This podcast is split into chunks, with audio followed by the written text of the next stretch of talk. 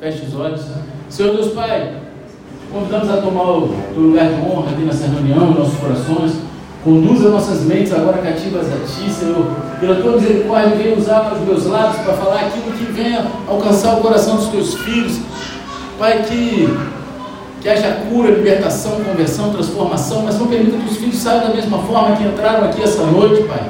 Em nome de Jesus, que haja transformação de caráter, que as palavras aqui lançadas, Senhor, venham encontrar um solo fértil no coração dos seus filhos e assim frutificar a 30, a 60 e a 100 por um. Pai, em nome de Jesus, eu repreendo desde já todo espírito contrário teu, toda conversa paralela, toda falta de atenção, e clamo pela tua misericórdia, conceda nos céus abertos e manifesta a tua glória nesse lugar. E se você crê nisso, diga amém. Amém. Glória a Deus. Hoje é o segundo culto dessa série de mensagens aqui, né? Dessa subsérie, que é em Mateus, né? Que a gente está seguindo os últimos dias de Jesus até a cruz. E conforme está registrado no Evangelho de Mateus. Jesus ele seguiu propositadamente o plano de seu Pai. Como Deus, o Pai levou Deus, o Filho, à cruz do Calvário. Foi um plano divino, foi um plano de Deus.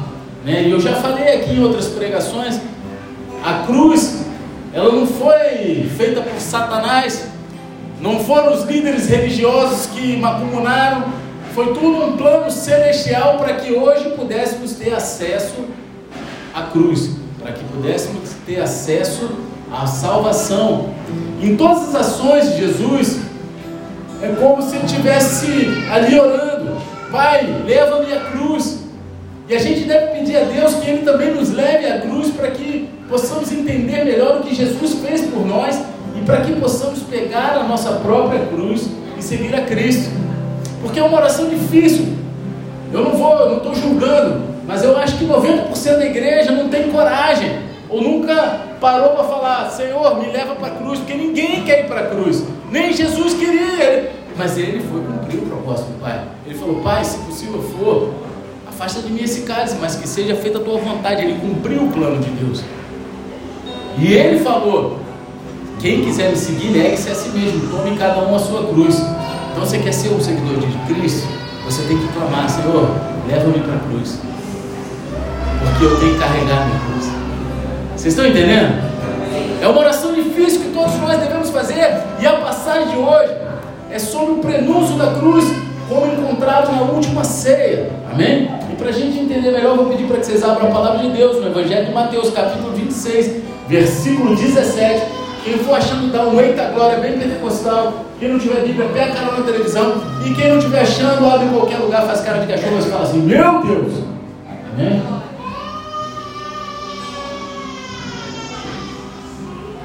Aqui nós temos um, um escriba que ajudou a escrever quase metade da Bíblia. Né? Veio escondido lá na arca de Noé. É, tu achou que eu esqueci de dar uma gastadinha? Eu não posso, né, cara? Tá aí paradão, com a cara assim, né? cara aí, rapaz, estava lá do lado dos profetas escrevendo, era o escriba. Amém? Todos acharam? Ninguém achou? Cadê o Eita Glória? Caraca, meu irmão, tem crente não nessa casa? Acharam ou não acharam? Amém. Vocês estão devagar, hein? Foi o sol que vocês tomaram? Muito tempo sem sol nessa cidade. Quando começou o sol, está todo mundo meio lento, né, meu? Glória a Deus. Vamos lá. No primeiro dia da festa dos pães sem fermentos, os discípulos vieram a Jesus e lhe perguntaram: Onde quer que façamos os preparativos para o Senhor, para que o Senhor possa comer a Páscoa? E ele, e ele lhe respondeu: Vão até a cidade, procurem certo homem e digam: O mestre diz: o, o meu tempo está próximo. É em sua casa que celebrarei a Páscoa com os meus discípulos. E eles fizeram como Jesus lhes havia ordenado e prepararam a Páscoa. Ao cair da tarde, Jesus pôs-se à mesa com os doze discípulos, e enquanto comiam, Jesus disse: Em verdade lhes digo que um de vocês vai me trair. E eles, muito entristecidos, começaram um por um a perguntar-lhe: Por acaso seria eu, Senhor? Jesus respondeu: O que comigo põe a mão no prato, esse vai me trair. O filho do homem vai, como está escrito a seu respeito. Mas ai daquele por quem o filho do homem está sendo traído. Melhor seria para ele se nunca tivesse nascido. Então Judas, que o traía, perguntou: Por acaso sou eu, mestre? Jesus respondeu: Você acabou de dizer isso. Enquanto comiam, Jesus pegou um pão e, abençoando, partiu e deu aos discípulos, dizendo: Tomem e comam, isto é o meu corpo. A seguir, Jesus pegou o cálice e, tendo dado graças, o deu aos seus discípulos, dizendo: Bebam todos dele, porque isto é o meu sangue, o sangue da aliança, derramado em favor de muitos para a remissão de pecados. E digo a vocês que desta hora em diante nunca mais beberei deste fruto da videira, até aquele dia em que beberei com vocês o vinho novo no reino do meu Pai. E tendo cantado um hino, saíram para o Monte das Oliveiras. Amém? No segundo domingo de cada mês, a gente celebra aqui na nossa igreja a ceia do Senhor, amém? Foi no domingo passado. Nessa igreja, tem igreja que é no primeiro, tem igreja que é no terceiro. Nessa igreja, a gente, todo segundo domingo do mês, a gente celebra a ceia do Senhor. Nós partimos o pão, passamos o cálice, né, enquanto juntos compartilhamos essa refeição, essa ceia focada em Cristo na cruz. Para nós, a ceia do Senhor, ela nos aponta para a cruz e para aquilo que Jesus fez por nós lá. Amém? Amém ou não? Amém. Quem está comigo aqui? Vamos, vamos funcionar, igreja. Né? Cadê vocês? E assim, para eles, em vez de uma refeição de lembrança, a ceia do Senhor foi um prenúncio do que ainda estava por vir. Para a gente, aponta para aquilo que aconteceu. Para eles, apontava para aquilo que estava por vir. E essa foi a última ceia de Jesus com seus discípulos antes dele ir para a cruz. Cada um dos escritores do Evangelho enfatiza diferentes aspectos dessa, desse momento. Só que Mateus ele se concentra especialmente no plano de Deus, conforme revelado na última ceia. E como a gente vai ver agora, tudo isso fazia parte do plano de Deus para Jesus e para nós. Era parte do plano de Deus para que a gente pudesse ser salvo. O longo plano de salvação de Deus ele estava sendo elaborado enquanto Jesus trabalhava, indo até a cruz por nós. Vocês conseguem compreender esse caminho? A morte de Jesus na cruz, ela não foi por acidente, ela foi um compromisso divino. E na passagem de hoje, Mateus ele chama a atenção para o tempo designado de Jesus, sua traição designada e sua morte designada. E, primeiro de tudo, a gente vai olhar para o tempo designado por Jesus. A Bíblia nos diz que Deus enviou Jesus.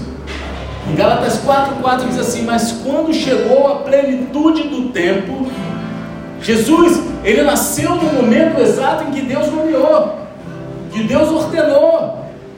Foi tudo debaixo de um plano divino. Jesus, ele também não morreu no momento exato que Deus havia decretado. E a gente vê isso na última ceia, quando Jesus ele escolhe a hora e o local de sua última refeição antes da cruz. Ele fala para os caras, fala assim, ó, vocês vão lá no lugar onde eu vou mandar e vai falar para o fulano de tal que é chegada a hora que o mestre vai embora, que pediu para plantar a Páscoa ali no manto. E bem, e assim foi, ele escolheu data, hora, lugar, tudo. Tinha tudo pronto. Quando ele entrou na cidade, o burrico estava lá. Ó, você vai lá e fala, pega o burrico e vem embora. Se não fosse plano de Deus, os caras iam ser presos por roubar um burrico, não é verdade? Não é verdade? Mas em vez disso, o cara foi ovacionado. Você nas alturas. Então, primeiro de tudo, Jesus ele escolhe o tempo. Mateus 26, 17, 18 mostra isso. Fala assim: no primeiro dia da festa dos pães sem fermento, primeiro dia da festa da Páscoa, os discípulos vieram a Jesus e lhes perguntaram: Onde quer que façamos os preparativos para que o Senhor possa comer a Páscoa? E ele lhe respondeu: Vão até a cidade, procurem certo homem e digam: O mestre diz: O meu tempo está próximo, e em sua casa que celebrarei a Páscoa com os meus discípulos. A festa dos pães sem fermentos era uma festa anual para né, os judeus, que ela começava com uma refeição de Páscoa à noite, uma ceia de Páscoa à noite, e depois ela continuava por sete dias. E nesse ano em particular, a Páscoa caiu em uma noite de quinta-feira. It's Friday, né? Sexta-feira. Mas aqui era quinta. Então, em algum momento durante o dia, quinta-feira, os discípulos eles se aproximaram de Jesus e perguntaram onde ele queria que eles fizessem os preparativos para a ceia de Páscoa. E curiosamente, antes de dar as instruções sobre o local, Jesus primeiro aponta para o momento do evento. Ele diz: O meu tempo está próximo. Ele fala que a estação é a certa. O momento está apropriado. É aquele momento.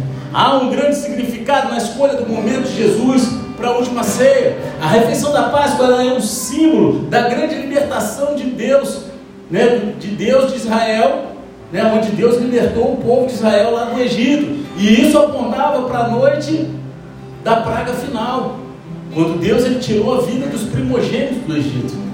Mas Deus ele protegeu os israelitas durante essa praga.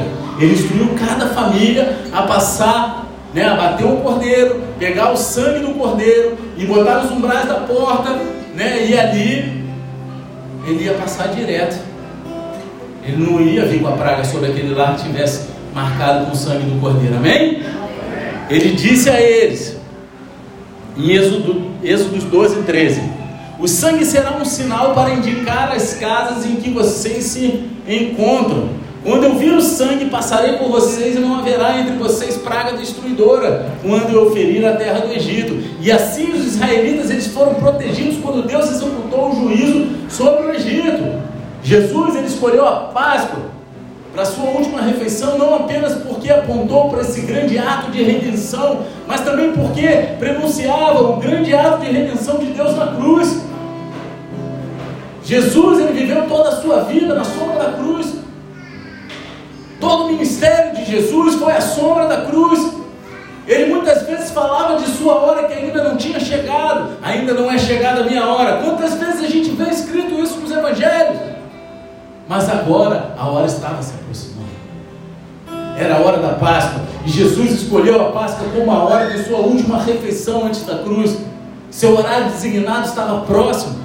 O tempo dele estava próximo. Jesus ele não só escolheu a estação, ele também escolheu o lugar. Versículo 18 e 19. E ele lhes respondeu: Vão até a cidade, procurem certo homem e digam: O mestre diz: O meu tempo está próximo, e em sua casa que celebrarei a Páscoa com os meus discípulos. E eles fizeram como Jesus lhes havia ordenado preparar a Páscoa. Jesus, ele tem antecipado essa refeição e já resolveu todos os detalhes. O plano já estava todo escrito no coração dele. Ele já tinha minuciosamente todos os detalhes de que ia acontecer. Ele diz aos discípulos exatamente com quem entrar em contato e exatamente o que dizer. Ele não fala, ah, procura alguém, qualquer pessoa, não, ele dá, certo um homem, é certo, é aquele cara ali, é uma pessoa, é um indivíduo certo, um local certo, ele sabe exatamente onde tudo vai acontecer. E mais uma vez, como vimos no último culto, Jesus ele é o responsável. Os líderes religiosos eles podem conspirar para tirar a vida de, de Jesus e Judas ele pode conspirar para trair Jesus, mas Jesus ele vai de bom grado para a cruz. Ele é o cordeiro que foi mudo para o matadouro, sem pecado, sem mácula. Ele escolhe a hora e o local da última ceia. Ele tem um compromisso divino para manter e ele vai manter o horário marcado por Deus. Ele não vai mudar a história. Só que Jesus ele não tinha, ele não tinha só um horário designado, ele também teve uma traição que já era designada, era algo que já era preparado para acontecer. Mateus 26, 20 ao 22 diz assim: Ao cair da tarde, Jesus pôs-se à mesa com os doze discípulos, e enquanto comiam, Jesus disse: Em verdade lhes digo que um de vocês vai me trair. E eles, muito entristecidos, começaram um por um a perguntar: Por acaso seria eu, Senhor? Por acaso seria eu, Senhor? Agora você imagina a cena: é noite, Jesus está comendo a refeição da Páscoa com os seus discípulos. Agora observe a ênfase nos doze aqui. Eles não são apenas discípulos de qualquer mestre. Eles não são aqueles que andavam na multidão. não é mais um dos 70 que estavam com eles ali formando a multidão. Estes são os 12 que Jesus escolheu especificamente no início do seu ministério. Eles deixaram tudo para segui-lo. Por três anos e meio, eles caminharam, eles viajaram, ministraram, compartilharam a vida juntos com Jesus. E agora Jesus lança uma bomba sobre ele. Na verdade, lhes digo que um de vocês vai entrar. Jesus havia dito a eles várias vezes antes que ele seria traído. Mas essa é a primeira vez que ele informa que vai ser um deles. Ele já havia dito, falado, ah, eu vou ser traído. Mas nesse momento ele fala, vai ser um de vocês, meu irmão. É um dos doze que vai trair. E os discípulos estão atordoados. Um deles, como? Como vai ser um de nós? Como isso pode ser? Qualquer risada ou celebração que possa ter acontecido durante a festa é imediatamente substituída pela tristeza. Eles estavam num momento de celebração e de repente a celebração ela dá lugar à apreensão, à tristeza, à preocupação. A sua primeira preocupação não é quem é. Você vê que a pergunta deles é essa: quem vai ser Jesus? Não, por acaso seria eu? A única coisa pior do que um dos seus trair Jesus seria eles próprios traírem Jesus. Também é interessante que nenhum deles olha para Judas e acusa. Na igreja não acontece isso também não, né? Ah, foi fulano, né? Não, só o mundo mar. Ninguém olhou para Judas. Judas ele escondeu bem a sua traição. Tão bem que cada um dos discípulos examina o seu próprio coração em vez de apontar imediatamente o dedo para Judas. Quem está de pé vigia para quem não cai, meu. Antes de apontar o dedo para o vizinho, examina a tua vida. Olha como é que você está. Olha a tua condição. Pergunta assim: será que não sou eu errado? Que às vezes a gente está tão certo daquilo que a gente quer impor a nossa verdade, só que a gente não está pronto para o e se eu estiver errado? E se for eu vacilão?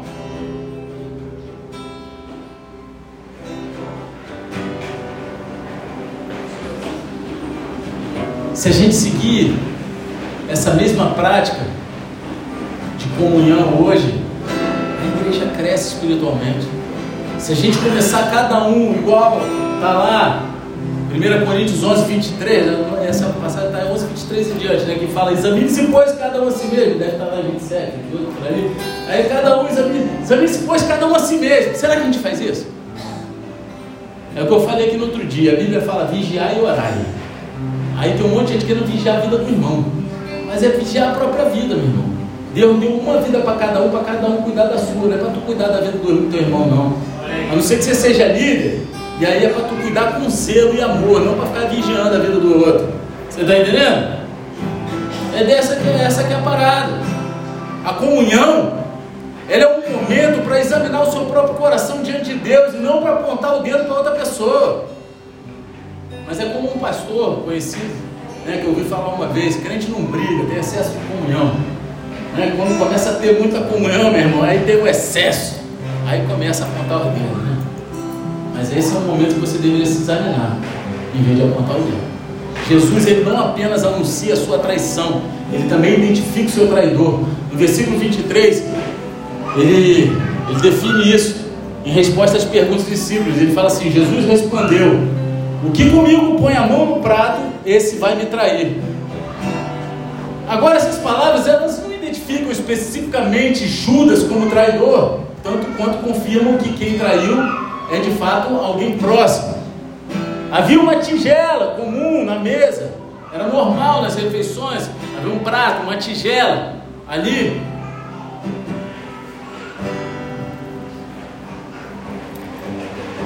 Onde eles mergulhavam. Eles pegavam e, e mergulhavam pão todos numa tigela só. Era esse tipo de refeição. Então Jesus ele estava simplesmente falando sobre compartilhar uma refeição e compartilhar uma refeição era sinal de confiança e amizade. Você parar numa mesa onde todos partilhariam do mesmo pão, a mesma tigela com molho, você passaria com aquela tua mão limpinha da época, né? Não tinha álcool gel, né, meu? Aí tem álcool gel. Meu irmão, você faca na caveira, caiu no chão é 5 segundos. Unção de Deus segura essa bactéria e vamos embora. Não? Aí, é sinal de confiança. Sabe aquele ditado que fala que é assim, cara, você quer saber quem a pessoa é? Até eu confiar nela, tem que comer um quilo de sal comigo? Acho que três anos e meio deu para Deus, Jesus comer quantos quilos de sal com aqueles caras? Ninguém tinha pressão alta na época. Quê? Ninguém tinha pressão alta na época. Ninguém tinha pressão alta na época, que andava pra caramba, né, meu irmão? Cheio de exercício. Hoje em dia, os caras querem, pô, vai na padaria, vai de moto. Né? É? tu, tu pode, tu tá padaria longe. né? Mas dois tenho padaria. Dois quilômetros e meio dá pra de bicicleta, vê não? Pô, ida. Tem padaria na cidade.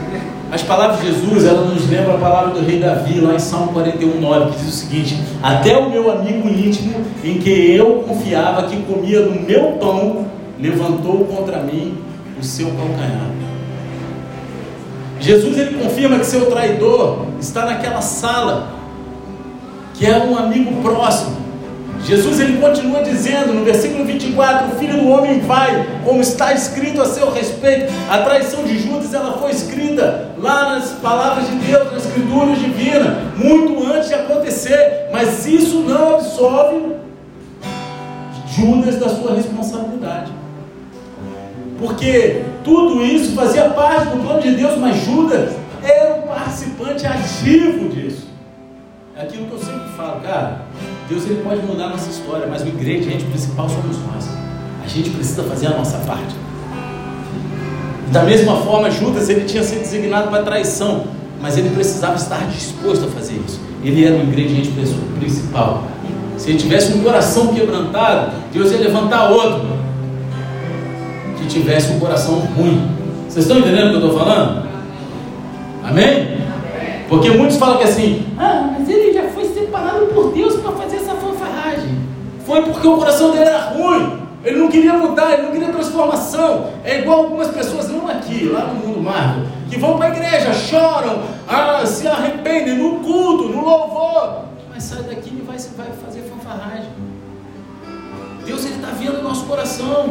Ele sabe como a gente é.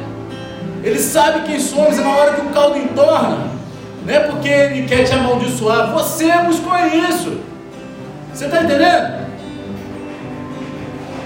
Ele é o ingrediente principal. Ninguém forçou ele a trair Jesus. Judas fez isso de bom grado a partir da escuridão do seu próprio coração.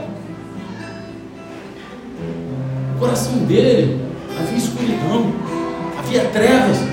E assim Jesus entrega essa assustadora palavra de julgamento. Mas sai daquele por quem o filho do homem está sendo traído. Melhor seria para ele se nunca tivesse nascido. Versículo 24. Não há ação mais sombria do que trair o Senhor Jesus, cara. Você imagina você conviver com Jesus, com o próprio Deus, vivo, você ser o traído.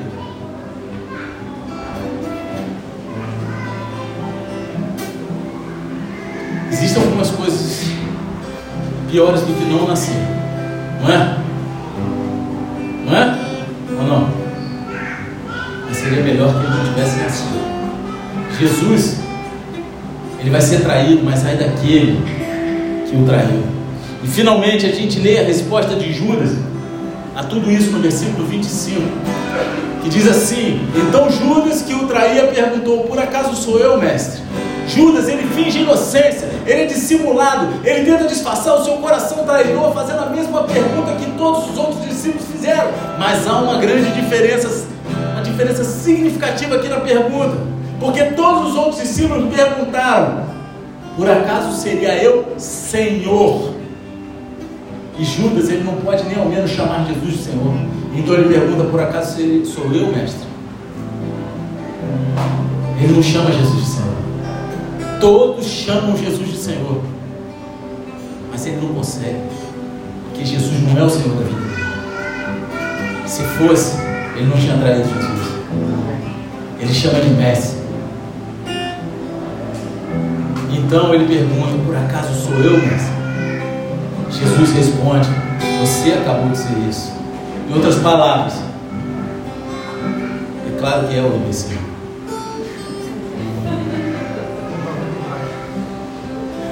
Ele está falando: É você, seu traidor,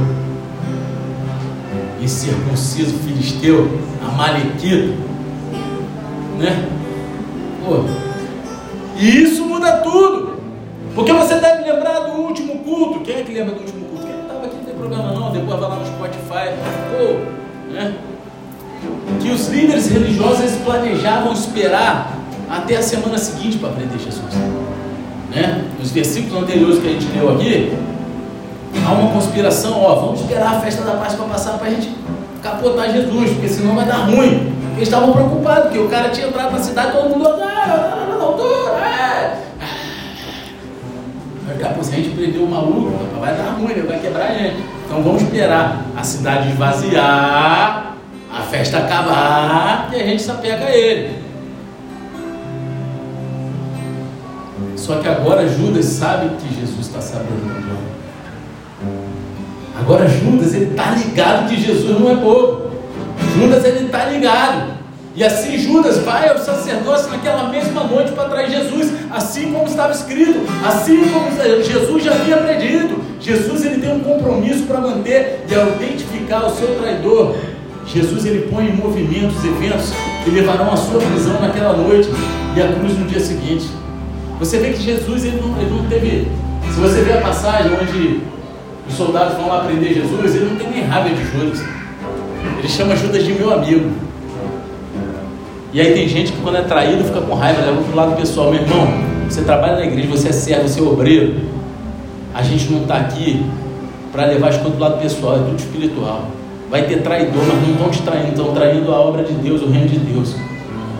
Vai ter circunciso filisteu, mas estão fazendo isso com Deus né, na tua vida. Então não leva para o lado pessoal, porque o cara vacila hoje, amanhã ele pode levantar e estar tá de pé. E a gente vai ser aquele que vai estar de mão dada com ele, levando ele por mais uma vida. Você está entendendo o que eu estou falando? A gente não está aqui para ficar com raivinha de ninguém, não, meu irmão. Porque na hora que a gente for salvo, se todo mundo for salvo, vai chegar lá, Deus vai, não. Você vai para esse condomínio aqui que é separado daquele lá, porque lá na terra você é brigado. Não! Não tem isso. Porque se tiver isso, Deus vai falar: aqui não, meu irmão, mete o pé, não te conheço, aparta de mim. Sai, fanfarrão.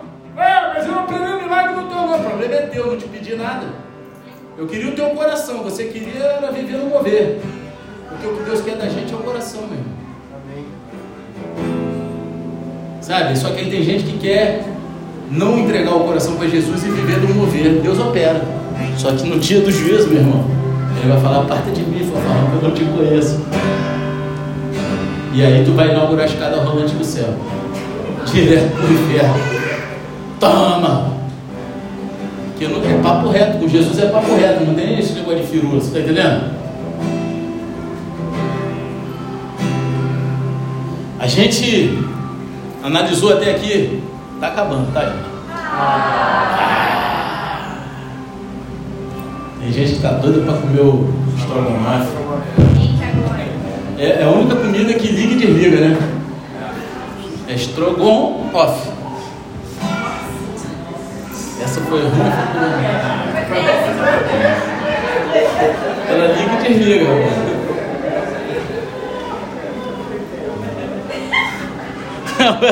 Ainda bem que, a, que a, aquela não está ali não está aqui, né?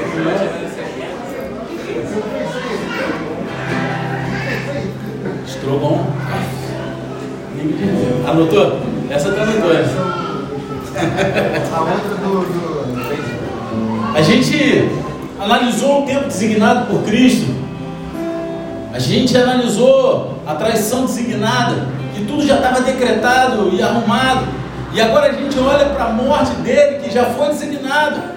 Ao compartilhar o pão e o cálice com seus discípulos, Jesus ele mostra que a sua morte também está pronta, está designada, já foi decretada, já foi marcada. Ele fala no presente enquanto oferece o pão e o cálice, mostrando a certeza absoluta de sua morte, que ela está chegando. No versículo 26, Jesus oferece o pão e fala assim: enquanto comiam, Jesus pegou o pão, abençoando, o partiu. Ele partiu o pão e deu os discípulos dizendo: Tomem comam, isto é o meu corpo.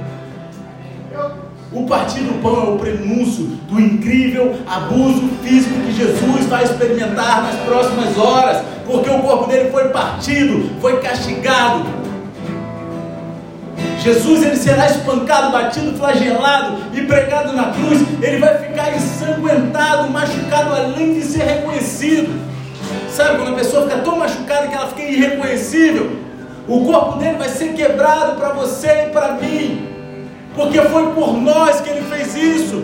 Ele partiu o corpo dele por nós. E assim, ele parte o pão e os dá aos seus discípulos, dizendo: Pegue e coma, esse é o meu corpo. E em seguida, Jesus ele oferece o cálice. Versículo 27 e 28 diz assim: A seguir, Jesus pegou um cálice e, tendo dado graças, o deu aos seus discípulos, dizendo: Bebam todos dele porque isto é o meu sangue, o sangue da aliança, derramado em favor de muitos para a remissão dos pecados. A morte dele ainda nem tinha acontecido, e ele já estava mostrando como ia ser. O cálice é o prenúncio da cruz, onde o sangue de Jesus vai ser derramado na morte para muitos, por muitos, por todos. Só que nem todos vão querer, nem todos vão aceitar nem todos vão entender. Jesus ele faz uma nova aliança em seu sangue, onde todos que vêm a Ele para a salvação encontram perdão por seus pecados e vida eterna. Se você não se sente perdoado por algo, é porque talvez você ainda não tenha se colocado embaixo do sangue da cruz, você ainda não tenha se entregado por completo aquilo que aconteceu na cruz, você não reconhece verdadeiramente. Porque se você reconhece, você já recebeu o perdão dos seus pecados. Isso não te dá aval para continuar pecando de fanfarragem. Mas você já foi perdoado. Glória a Deus.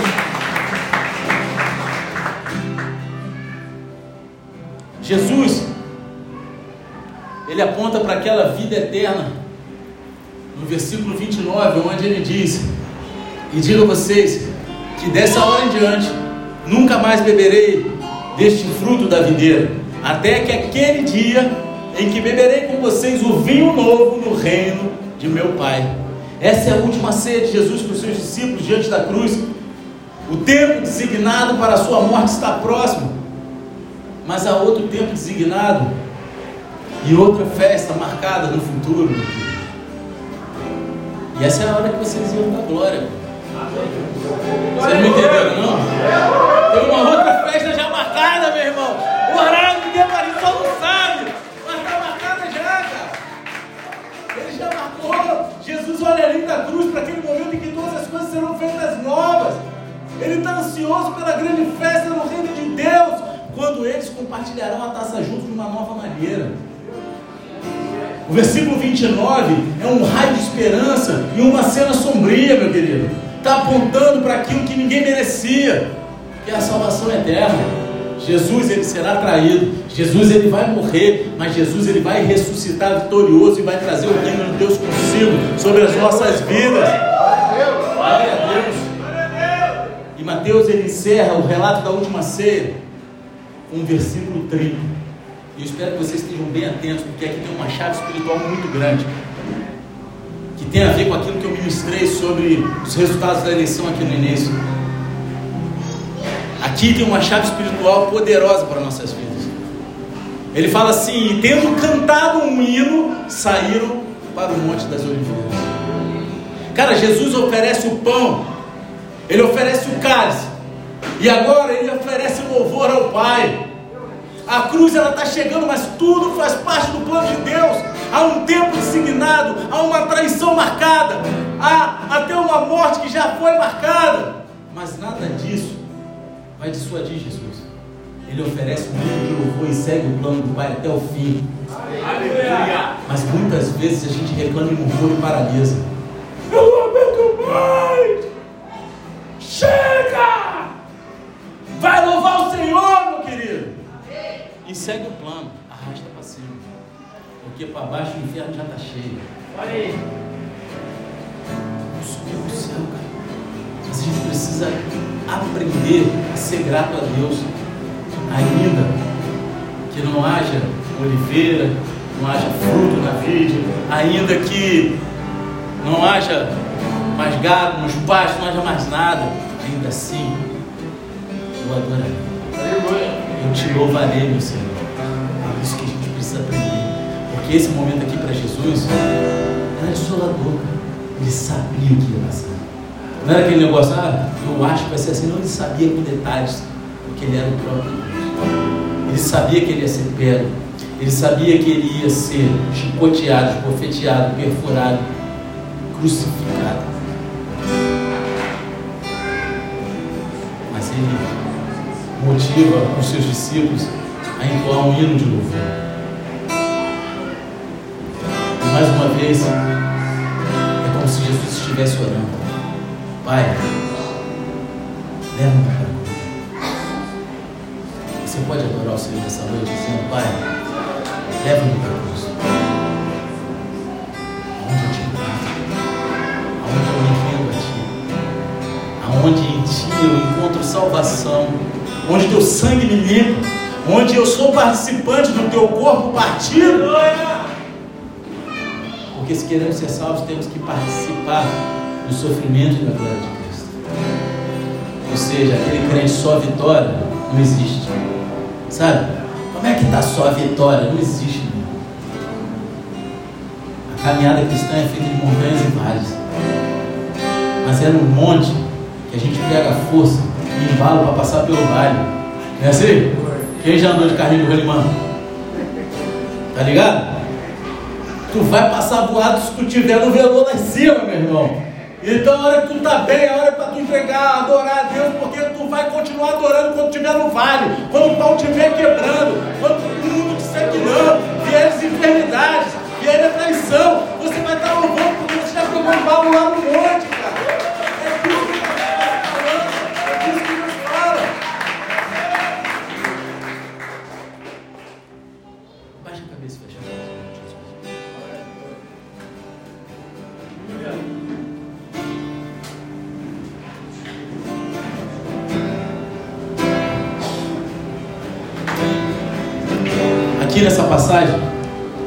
série de aplicações que a gente pode fazer. Eu quero pontuar algumas. Fique de pé. Espírito de adoração, os olhos fechados. Em primeiro lugar, a gente deve confiar na soberania de Deus. A gente deve se maravilhar com o plano de Deus. A gente acaba se deparando com tanto mal e tanto pecado nesse mundo. Mas Deus ainda está elaborando o seu plano soberano sobre nossas vidas. Deus, em sua soberania, ele trabalha todas as coisas juntas para o bem, até mesmo a traição de Judas a Jesus. Se Deus ele pode tomar, tornar até mesmo a pior ação já cometida por qualquer ser humano, Judas, e usá-la para o bem em seu plano, então a gente precisa aprender a confiar na soberania de Deus em nossas vidas também. Não questione a Deus por quê, mas o para quê. Tipo o cara do até o último homem, Senhor, só mais um. Só mais um. Ele não perguntou por quê. Ele sabia para que ele estava lá.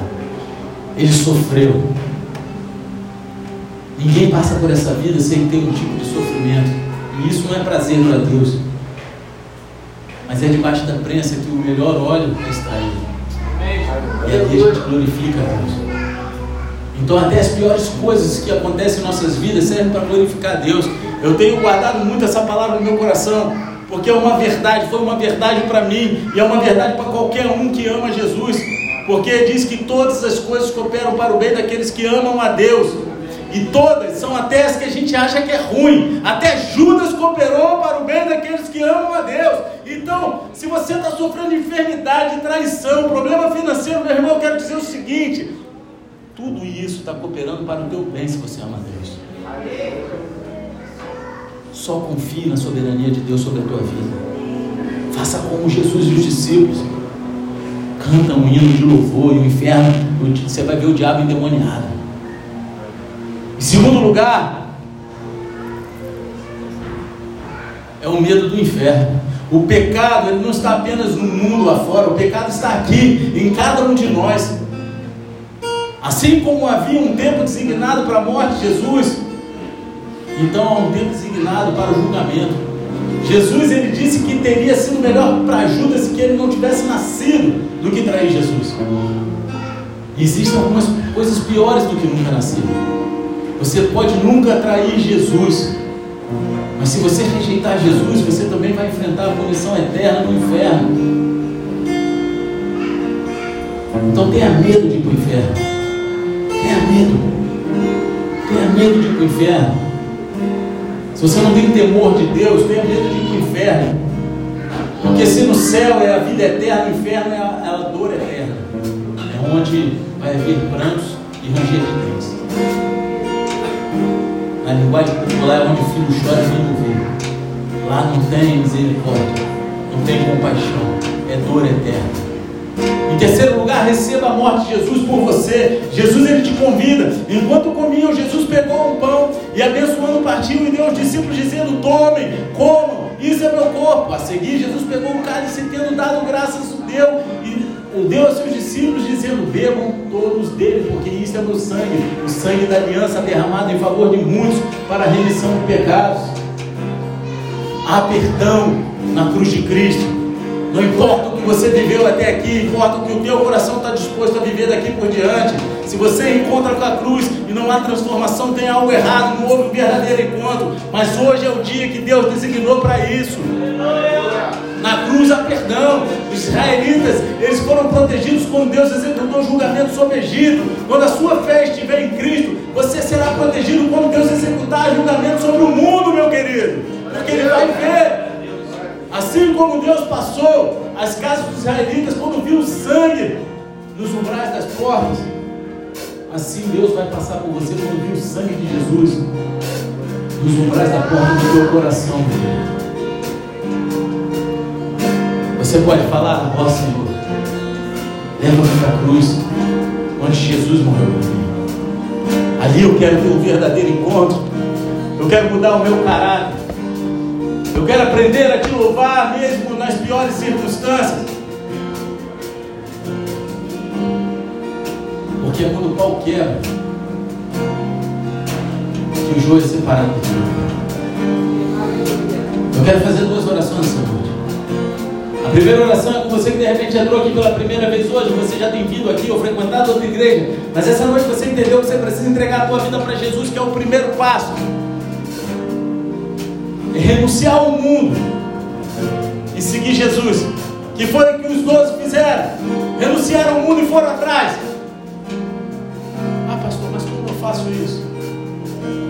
Coloca a tua mão no teu coração e repete essa oração comigo. Você quer entregar a tua vida para Jesus essa noite? Você quer se reconciliar? Coloca a tua mão no teu coração e repita comigo essa noite, Senhor Pai. Me perdoa por todo o tempo que andei longe de Ti. Mas essa noite eu entrego meu coração no Teu altar e reconheço que Jesus Cristo, aquele que morreu na cruz por mim e ao terceiro dia ressuscitou, é o meu único e suficiente Senhor e Salvador. Senhor e Salvador. Pai, Pai, escreve meu nome escreve meu nome no livro da vida livro da e vida me conduza e me conduz até a eternidade. até a eternidade. Em nome de Jesus. Amém. E amém. Continua com a tua mão no teu coração, Senhor Deus Pai. Apresenta essas vidas aqui no teu altar. São filhos e filhas que se arrependeram, entregaram, Pai, seus corações ao teu senhorio. Declararam, Senhor, a tua soberania sobre a vida deles. Pai, coloca os teus anjos acampados ao redor deles. Livres de toda a retaliação do inferno. Revista-os com a tua armadura. Que eles sejam a essência do teu amor onde eles forem, Senhor. Que eles se sintam um só com a tua igreja, sendo o teu corpo. Que não desviem nem para a direita nem para a esquerda até o grande dia e possam falar como Paulo falou. Combati o bom combate, acabei a carreira e guardei a fé. Em nome de Jesus. Amém e amém. Aleluia. Eu quero fazer mais uma oração com você E essa oração é com você que está com o teu coração.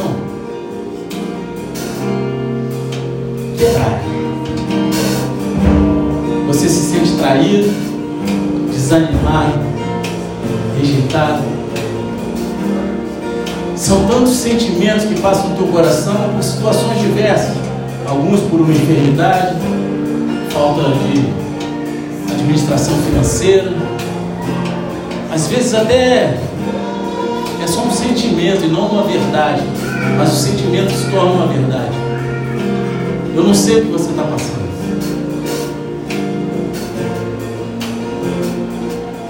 Mas eu quero te chamar a entregar aquilo que está tá te fazendo sofrer. E que você transforma o teu sofrimento em alegria. Porque não é você que vai fazer isso. É Deus que vai transformar todo choro em alegria. Não importa a área da tua vida. Só sai do teu lugar e entrega. Vem até aqui. Porque você vai aprender a ser como Jesus. Mesmo sabendo que ia ser traído. Mesmo sabendo que ia morrer. Eu quero dizer o seguinte. Tudo isso que a gente passa nos conduz para cruz ou para a morte.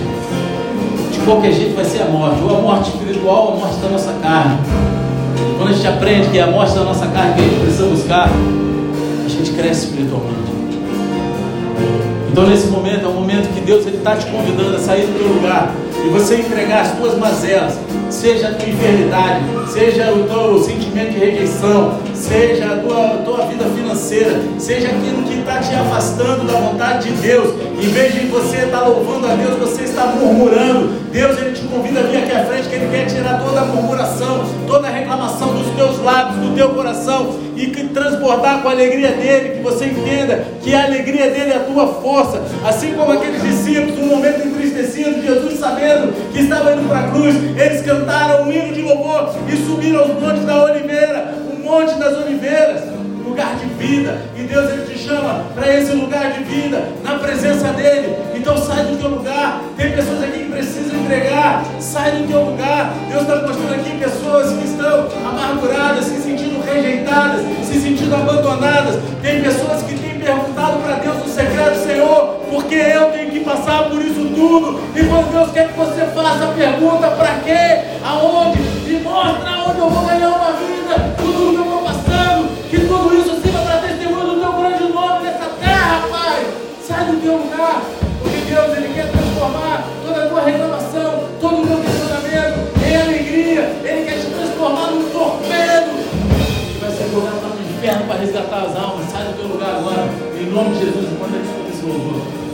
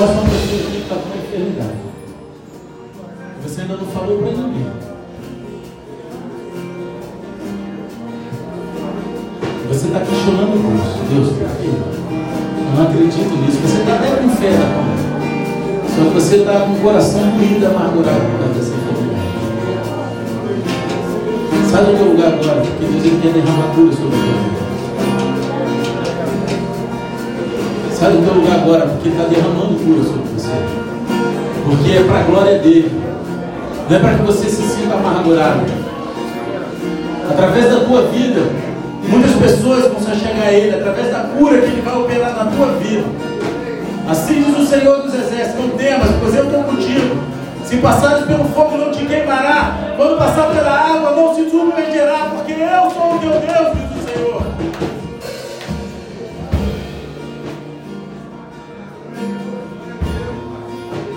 O nome dele vai ser exaltado através da tua vida, através do teu testemunho. Recebe essa cura em nome de Jesus.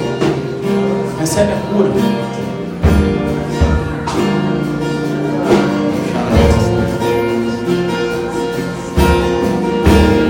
Não tenha medo. Não tenha vergonha. Muitos vão se levantar e falar: Ué, você não crê em Deus? Ora o teu Deus. Começa a cantar hinos de gratidão e louvor, porque a cura já foi liberada.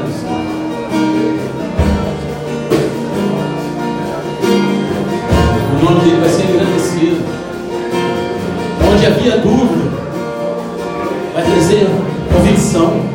Onde havia tristeza e apreensão, vai trazer alegria e regozijo, regozijo na presença do Senhor. Não somente creia, Que Deus ele parou o culto para falar contigo. Você foi separado. Você é menina dos olhos. Você tem um propósito. A promessa é sobre a tua vida. E elas vão se cumprir. Creia. Agora o ingrediente principal das promessas é você, é o teu coração, é a tua mente. E hoje está sendo liberado no altar do Senhor. Deus está falando, decretando a cura sobre a tua vida. Porque todas as promessas se cumprirão. Porque Ele não é homem para mentir, nem filho do homem para que se arrependa.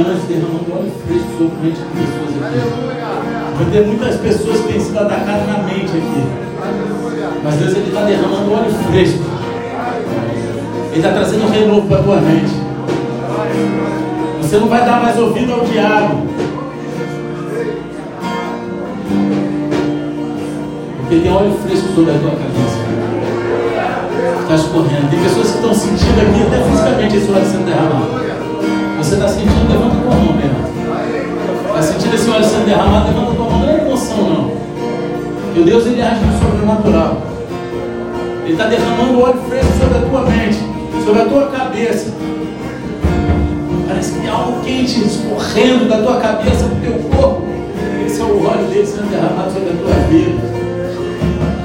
Isso vai trazer um novo tempo na presença dele, de sabedoria, discernimento. Busca a sabedoria celestial. Você encontra isso na palavra. Busca na palavra de Deus. Senhor Deus Pai, te agradecemos, Senhor, por tudo que o Senhor tem feito no nosso meio.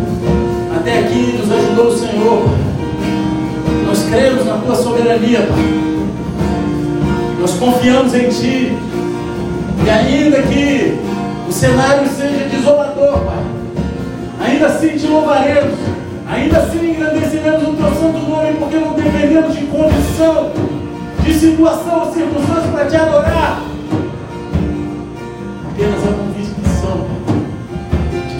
Dia estaremos de mão dadas contigo, te adorando, Senhor, declarando que tu és santo, santo, santo, santo, Senhor. Derrama a tua cura, derrama a tua unção, derrama dos teus dons, Senhor, pela tua misericórdia. E conduza-nos, Senhor, em verdadeira adoração. Levante no nosso meio verdadeiros adoradores, aqueles que te adoram em espírito e em verdade. Pai, e nós declaramos: Tu és o nosso Rei, Tu és o nosso Senhor, e para Ti vivemos todos os dias de nossas vidas. todos os dias, até a eternidade, em nome de Jesus. Se você concorda com isso, aplauda ele. Você é Deus.